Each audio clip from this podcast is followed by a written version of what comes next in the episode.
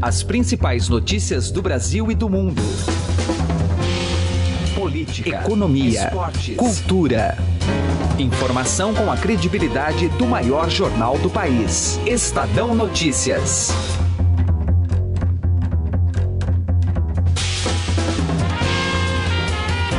Olá, bom dia. Eu sou Raíssen Abac e este é o Estadão Notícias.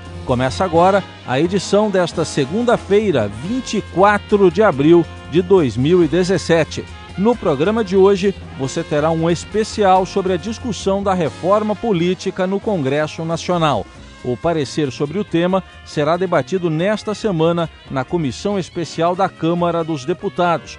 Você acompanha daqui a pouco uma entrevista com o relator da matéria, o deputado Vicente Cândido, do PT de São Paulo.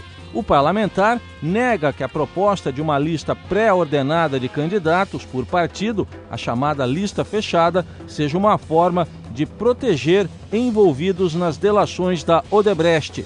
O próprio relator é um dos investigados. O texto também prevê o financiamento público de campanhas e estabelece mecanismos de participação popular direta.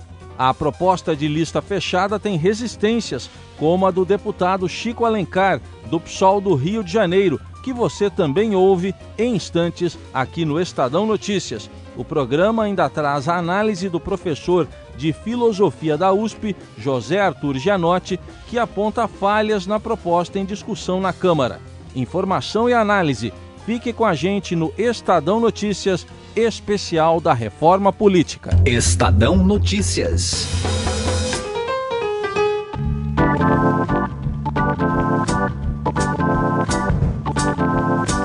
A discussão sobre a necessidade de uma reforma política tem ocorrido de tempos em tempos diante de crises, manifestações populares e escândalos de corrupção. No primeiro semestre de 2013, o Brasil vivia um período de protestos espalhados pelo país. Inicialmente, os atos eram contra o aumento da tarifa do transporte público. Porém, outras bandeiras surgiram, como o combate à corrupção. A então presidente Dilma Rousseff fez um pronunciamento em rede nacional de rádio e TV. Além de acelerar as ações desses pactos, é preciso agora, sobretudo, tornar realidade o pacto da reforma política.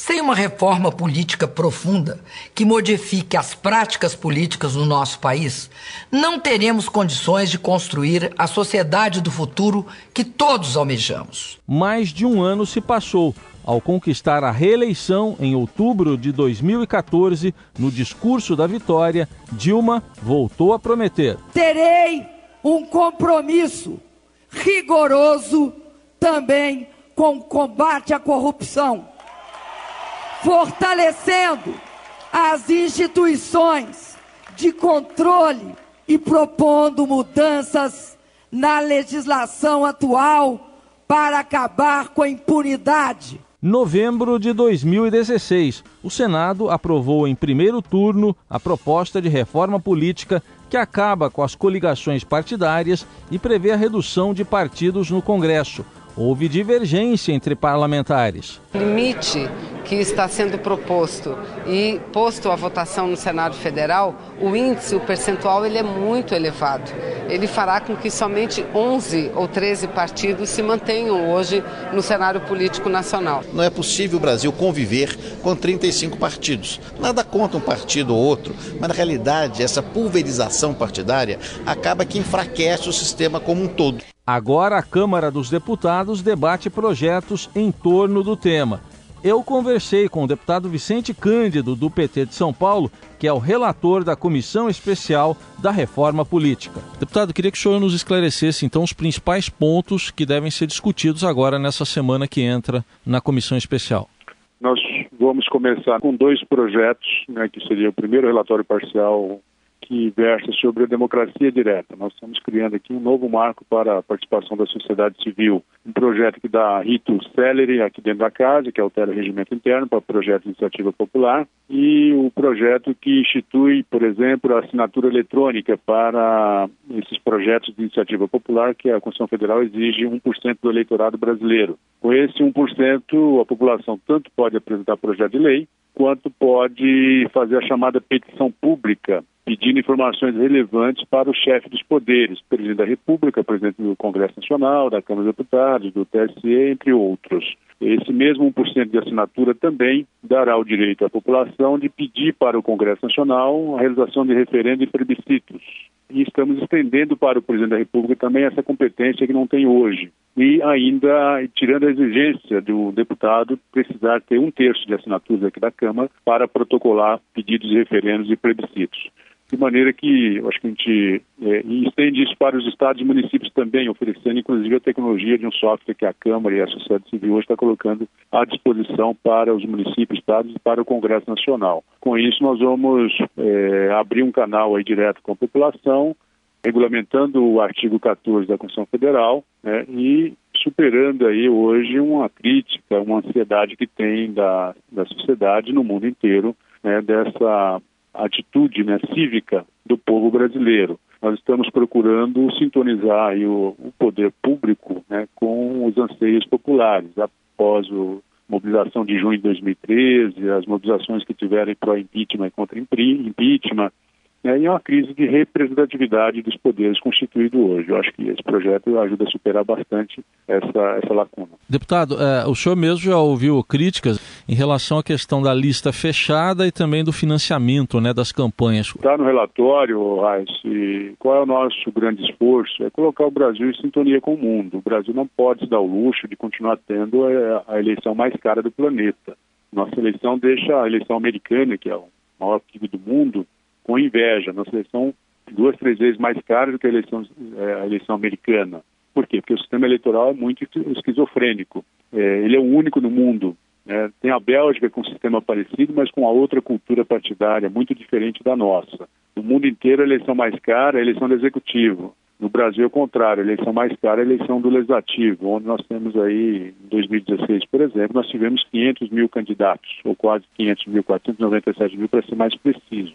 No eleição geral, como a de 2018, nós temos 21 mil candidatos, 21 mil campanhas diferentes. Né? Com a decisão do Supremo Tribunal Federal em 2015, que não mais permite a doações empresariais, nós vamos ter que encarar o financiamento público. Encarar o financiamento público requer muito mais responsabilidade, muito mais austeridade. E para isso nós temos que baixar o custo de campanha.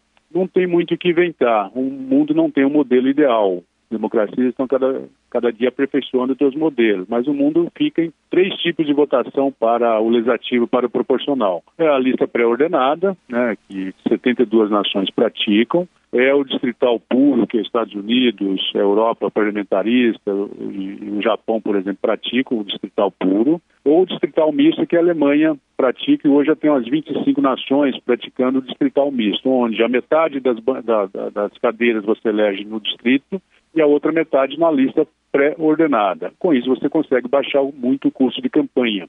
E o Brasil, não, nós não vamos conseguir inventar um quarto modelo, né, que seja razoável, que seja puro, que seja que combata o abuso do poder econômico. Nós vamos ter que copiar o que tem de melhor no mundo. Por isso que o relatório traz essa lista pré-ordenada como transição para 2018 a 22 e a partir de 26, como é uma tendência do mundo, um sistema inspirado no modelo alemão. É, não acho, não consegui achar, estudei bastante o direito comparado eleitoral, trouxemos aqui no mês passado, com a ajuda do TSE, oito nações diferentes, né, para dizer para nós como que é lá, o que, que deu certo, o que, que deu errado, né, e estamos propondo isso no relatório. Se alguém achar algum outro caminho que baixa custo, que torna a campanha mais isonômica, transparente e democrática, eu estou perfeitamente aberto para assimilar qualquer outra ideia. No caso da lista, entre os críticos estão até colegas seus, vocês têm participado dos debates aí na, na Câmara, né? Que colocam que ela acabaria escondendo nomes de pessoas investigadas. Como é que o senhor reage a essa colocação? Eu acho que esse é o argumento mais fraco, Raiz, porque é, a lista resolve um problema de gênero, por exemplo, de participação feminina no, nos parlamentos. Pega aqui na América Latina, o Brasil é o pior país em participação feminina no parlamento. Né? A Argentina, por exemplo, é 38% a 45% de participação feminina. Nos países da África tem país com 67% de participação feminina.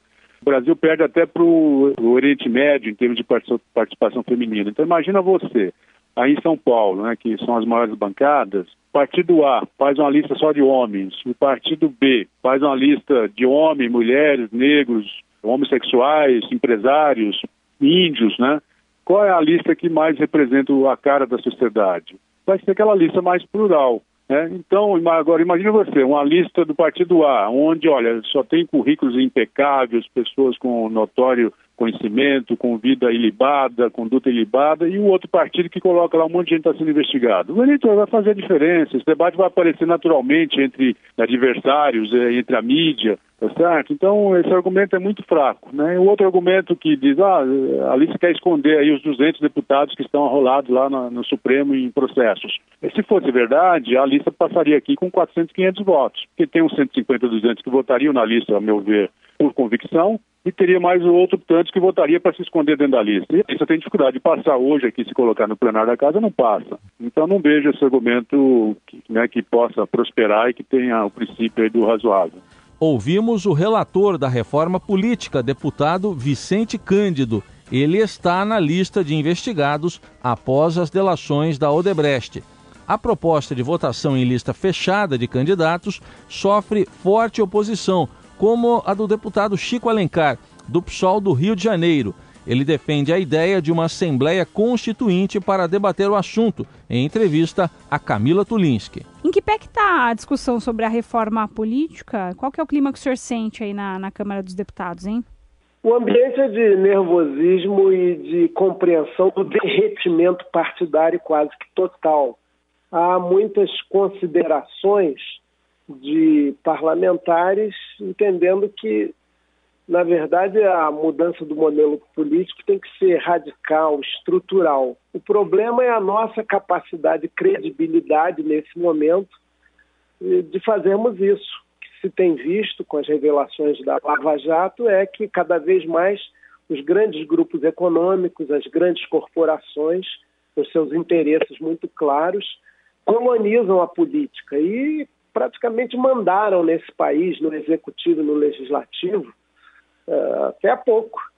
Portanto, uh, o ideal seria uma Assembleia Constituinte exclusiva para a reforma política, eleita em novas bases, a partir de propostas claras, em campanhas austeras, igualdade de condições para a apresentação das propostas. E essa, Assembleia, no... e essa Assembleia Constituinte se limitaria à discussão é, só entre os políticos ou abririam também para sugestões da população em geral, deputado? Não, é evidente. Uma Assembleia Constituinte teria, digamos, um ano para trabalhar, podendo inclusive eleger representantes não partidários para compor um percentual dela e, obviamente, realizando audiências públicas, debates, em suma, envolver a população nesse processo, envolver parcelas crescentes da sociedade na nova formatação de um modelo político livre da dominação econômica e da corrupção que se evidencia de forma tão terrível agora. Mas essa é uma proposta num horizonte que alguns também consideram utópico. No momento que se vê é iniciativas, tem uma comissão informal de reforma política, a proposta do relator Vicente Cândido, ele, aliás, investigado na Lava Jato, e que tem aspectos positivos e negativos, mas é de cima para baixo. É algo que fica circunscrito aqui à própria Câmara e depois ao Senado. E o entendimento também é de que pouca coisa dali vai se aprovar e que há sempre a suspeita de se estar legislando em nome próprio, para o seu próprio benefício. Veja, a ideia correta do voto programático partidário chamado da lista. Cada partido apresenta suas propostas e sua lista de candidatos. De acordo com os votos que ele receber, ele, a legenda, ele, o partido, você tem um número X ou Y de representantes. O senhor tem a opinião, é, como é que é a sua opinião com relação à lista fechada, deputado Chico Alencar? É, eu entendo que ela não pode ser fechada. Ou seja, é muito bom o voto partidário, o voto na concepção que aquele partido representa, embora poucos partidos no Brasil tenham nitidez ideológica, programática e doutrinária, mas o eleitor tem que ser chamado a escolher também os nomes da lista partidária, da nominata do partido que ele quer ver como representante da sua legenda, da legenda de sua escolha. Essa proposta já existe, aliás, está aqui na Câmara, a chamada lista flexível ou voto proporcional em dois turnos. Isto é, o eleitor, ou no mesmo dia ou dali a uma semana, ele vota no partido, na legenda, e de acordo com o número de votos que essa legenda tem, se calcula o número de parlamentares que ela vai ter. Mas o eleitor é chamado também, se desejar, a escolher o nome, para que não fique a oligarquia partidária com uma única determinadora daquela lista. Porque aí muitos caciques vão querer, inclusive, se esconder na lista, se eles estão investigados sob inquérito, são réus, para ter a prerrogativa de foro até. Não. Então, a interferência do eleitor para mudar, inclusive, a lista, para escolher quem vai compor aquela bancada partidária, para nós é decisivo. E se chegar a essa votação aqui, nós vamos condicionar. Só aprovamos o voto partidário programático se a lista puder ser definida pelo próprio eleitor que escolheu aquele partido como de sua preferência. É, Agora, e... é também, hum. há também muitas resistências a isso aqui. É, o, o, o, tema do Caixa 2, que a gente fala, está falando muito nas últimas semanas, muito por causa da Operação Lava Jato, da lista de políticos envolvidos. O Caixa 2 entra em algum momento nessa discussão da reforma política também ou não? Seria aí um outro, uma outra discussão paralela que acontece aí na Câmara, deputado? É, essa discussão está sempre subjacente, sempre no ar aqui. Alguns quiseram embuti-la nas 10 medidas contra a corrupção, para criminalizar o 2 a partir de agora, o que significa uma anistia a todo 2 praticado até então. É bom lembrar que o 2 já é um crime, já é um crime tipificado na lei eleitoral e, inclusive, o crime de abuso do poder econômico. Ele tira a igualdade de condições na disputa. Então, já há uma legislação que pune. É verdade que é um crime de pouca eficácia. Dá para contar nos dedos de uma mão quem já sofreu alguma punição, até com cassação de registro de candidatura ou de mandato, por causa de Caixa 2. Agora, ele tem que ter mais eficiência na punição e, para nós, qualquer movimentação que cheire a anistia é absolutamente negativa, mas ela está permanentemente sendo colocada aqui. Não tem nas propostas aí do relator Vicente Cândido, mas tem propostas laterais que correm nessa direção, tanto na Câmara quanto no Senado. Este foi o deputado Chico Alencar, do PSOL do Rio de Janeiro. Ouça agora a análise do professor de filosofia da USP, José Arthur Gianotti, que faz ressalvas quanto à proposta de uma reforma política. Professor, nos últimos tempos a gente tem ouvido falar sempre que surge uma crise da necessidade de reforma política. Por que, que só surgem nos momentos de crise, de escândalos, essas preocupações? Nos últimos tempos nós já tínhamos percebido que o sistema partidário não representava mais a vontade popular e nem mais organizava a vontade popular, que ela ia para cá, para lá, e assim por diante. Ah, os movimentos de rua mostravam isso suficientemente. Agora, nessa crise provocada pela Lava Jato, e a meu ver é um processo político, nós percebemos uma coisa muito mais interessante, muito mais devastadora. Por volta de 2005, mais ou menos, começa um processo de compra de medidas provisórias e a partir daí existiu conúbio entre os políticos e as empreiteiras, em particular o Odebrecht, no sentido de legislar, isto é, o próprio Estado brasileiro formal passa a ser penetrado por interesses escuros. Isto é, se legisla para poder roubar melhor. Isso significa absolutamente o, a destruição de qualquer processo representativo. Ninguém vota para que as pessoas sejam roubadas.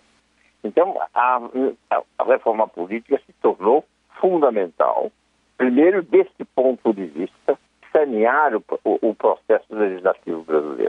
Em segundo lugar, nós temos que a, a destruição dos partidos, ou essa, essa confusão dos partidos, e a, a proibição de das antigas formas de uh, financiar as, as, campanhas faz com que eh, o sistema como está, ele não é execuível. Então a reforma política chegou a um ponto não mais um desiderato, mas ela chegou ao ponto de ter uma necessidade para que nós possamos ter eleições em 18 que sejam razoavelmente representativas e eficazes. Agora, professor, como chegar num mínimo assim é, necessário ou de consenso, considerando que os políticos são esses que estão aí, né? O grande problema é esse. Nós temos que fazer a reforma com os tais que são os políticos estaduais, cujo interesse maior agora é exatamente se livrar, ou menos diminuir os efeitos da Lava Jato.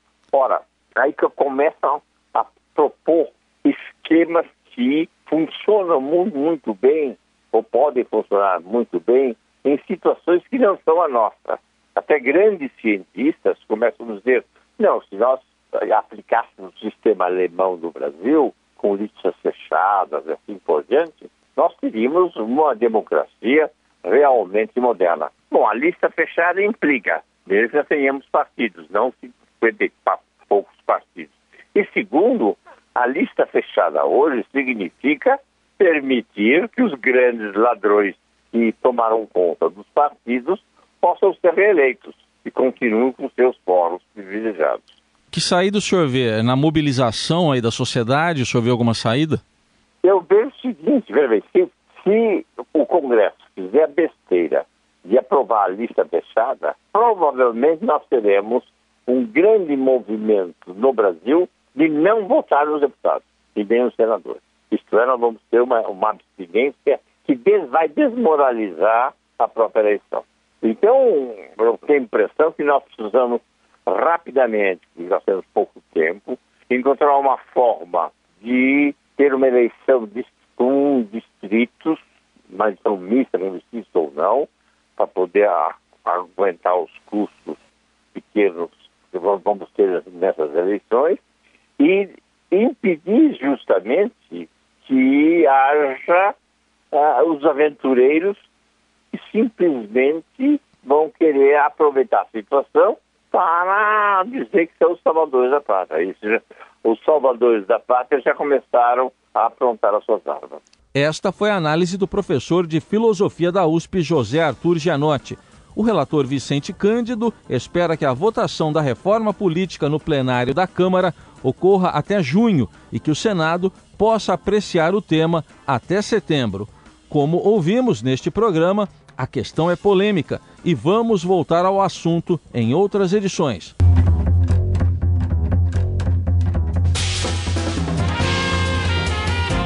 Termina aqui o Estadão Notícias desta segunda-feira, 24 de abril de 2017. Apresentação de Heisen Abac, com participação de Camila Tulinski, produção de Ana Paula Niederauer e trabalhos técnicos de Nelson Volter e Afrânio Vanderlei. O diretor de jornalismo do Grupo Estado é João Fábio Caminoto. De segunda a sexta-feira, às seis da manhã, uma nova edição deste podcast é publicada. Saiba mais no blog Estadão Podcasts. Um bom dia e até mais. Estadão Notícias.